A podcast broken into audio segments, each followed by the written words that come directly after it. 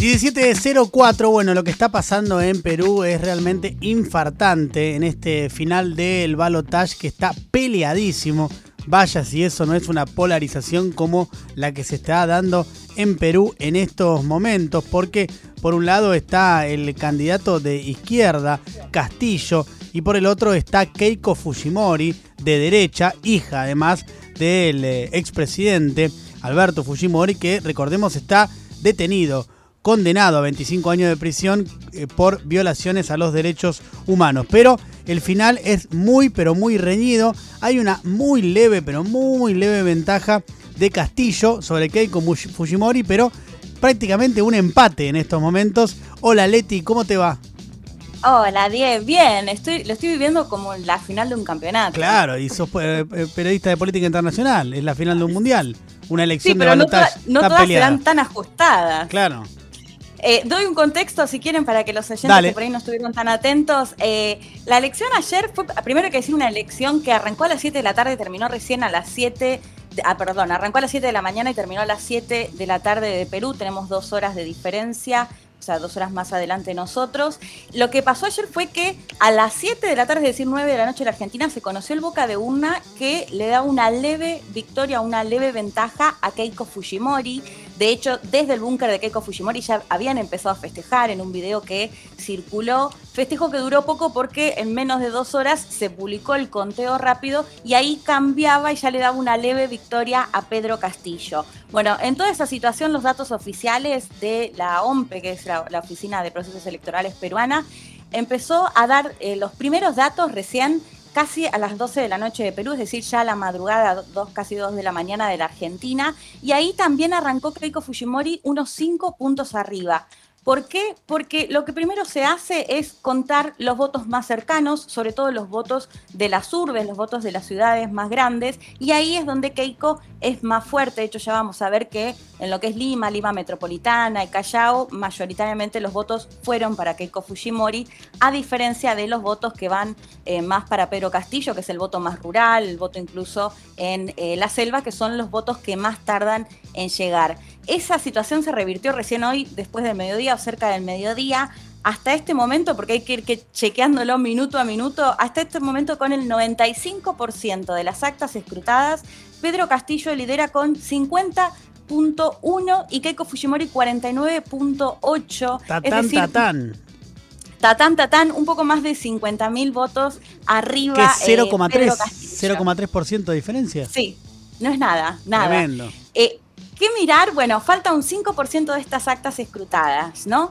Eh, se calcula que casi un 2%, un poco más de un 1%, es el voto en el extranjero, que, se, que está con, creo que va un 20 y pico por ciento de las actas escrutadas de lo que es el voto en el, en el extranjero, es decir, que todavía falta mucho y que es un voto que sería favorable a Keiko Fujimori. Sí. De hecho, sí. No, hacemos un paréntesis ahí.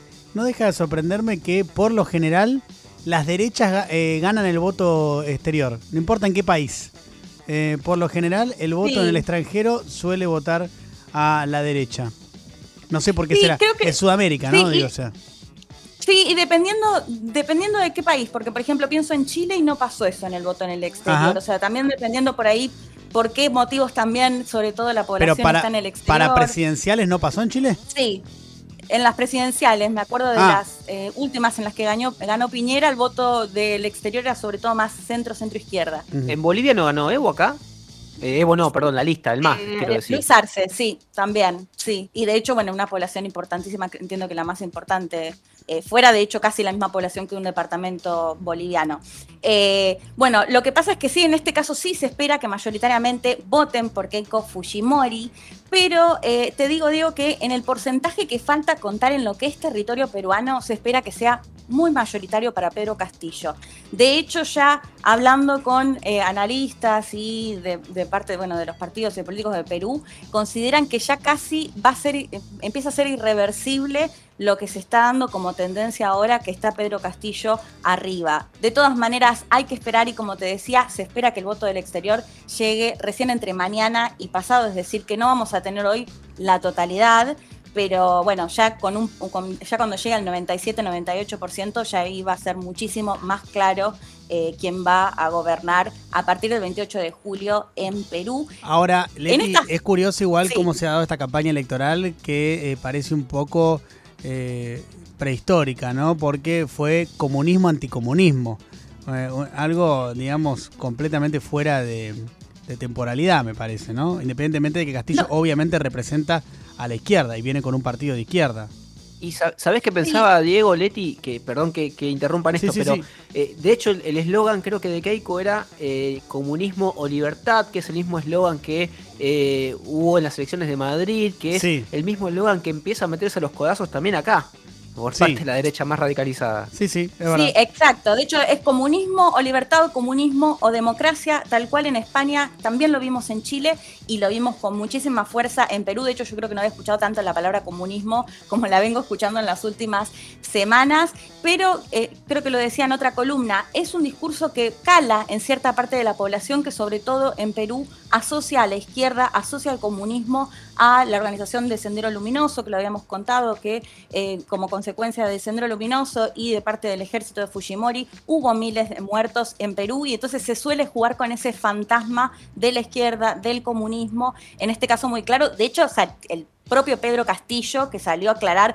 no, no voy a confiscar sus casas, no voy a avanzar, digamos, en ciertas medidas de las cuales se había hecho campaña, una muy buena campaña, hay que decir, por parte de, Keiko Fujimori, con muchos medios de comunicación también, por supuesto, de su lado, con un Pedro Castillo que lo decíamos, muy desconocido hasta la primera vuelta del 11 de abril, de hecho se lo cuestionaba hasta dónde tenía realmente un programa, fue variando algunas situaciones, en algunas cuestiones a mí me hace acordar un poco a Evo Morales antes de que llegue sobre todo a gobernar en Bolivia, porque, bueno, lo habíamos dicho, Pedro Castillo es un docente eh, sindical, de hecho se había hecho conocido por una, eh, un paro, una huelga docente que había llevado adelante. Entre sus primeras medidas, lo que dice que va a avanzar, sobre todo en lo que tiene que ver con la nacionalización de recursos, reformar la Constitución, muy conservador en materia social, en contra del aborto, en contra del matrimonio igualitario, en un montón de cuestiones que en ese sentido sí, muchísimo más cercano a Keiko Fujimori, que lo habíamos conversado eh, en otras oportunidades, y también con mucha, eh, no sé si llamarlo sorpresa, digamos, ¿no? Pero también eh, Pedro Castillo genera como una cierta incógnita acerca de cómo puede llegar a avanzar en el caso de que gane, bueno, más allá de estas cuestiones que, que te planteaba. ¿Cuándo se define, Leti, esto? ¿Cuándo podrá haber la confirmación de un ganador aproximadamente? Mira, yo creo que cuando ya lleguen al 97%, si se sigue con esta tendencia, que es lo que se espera que en los votos que se van a seguir contabilizando, al menos hoy en territorio peruano, serían favorables para Pedro Castillo.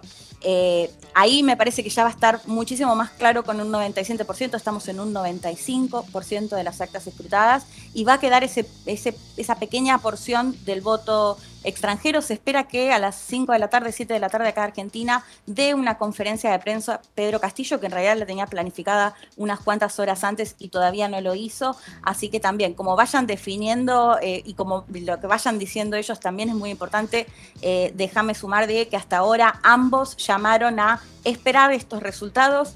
Recordemos que Keiko Fujimori es la tercera vez que se presenta y la tercera vez que queda muy, muy cerquita. En la anterior con eh, Pedro Kuczynski quedaron en un 50%, 50,1 para Pedro Kuczynski y ella en un 49,8. O sea, un número muy, muy, muy, parecido al que tenemos hoy. O sea, Leti, ¿será entonces más probablemente mañana que hoy la definición o existe la posibilidad de que hoy se confirme un ganador?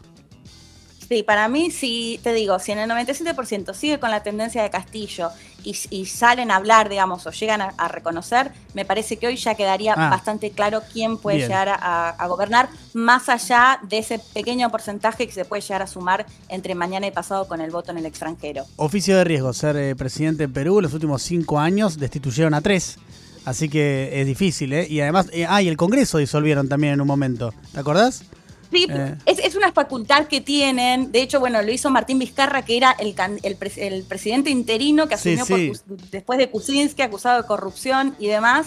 Y lo que decía es que el Fujimorismo en el Congreso no le permitía avanzar con ninguna ley y disolvió el Congreso directamente. Un Congreso que va a quedar muy fragmentado también, porque eso sí se, se eligió en la primera vuelta del 11 de abril. Bueno, Leti, tal vez antes de la 19 nos puedas confirmar algo y si no, hablaremos luego de otra elección, que es la de México, que tuvo también elecciones este fin de semana. Dale. Dale, así es, me encantaría que ya sepamos quién va a ser el próximo presidente o Hace algo, Leti, definímelo, dale, definímelo así lo decimos ante la 19. Gracias, Leti. Les voy a escribir, Dale, gracias. De nada.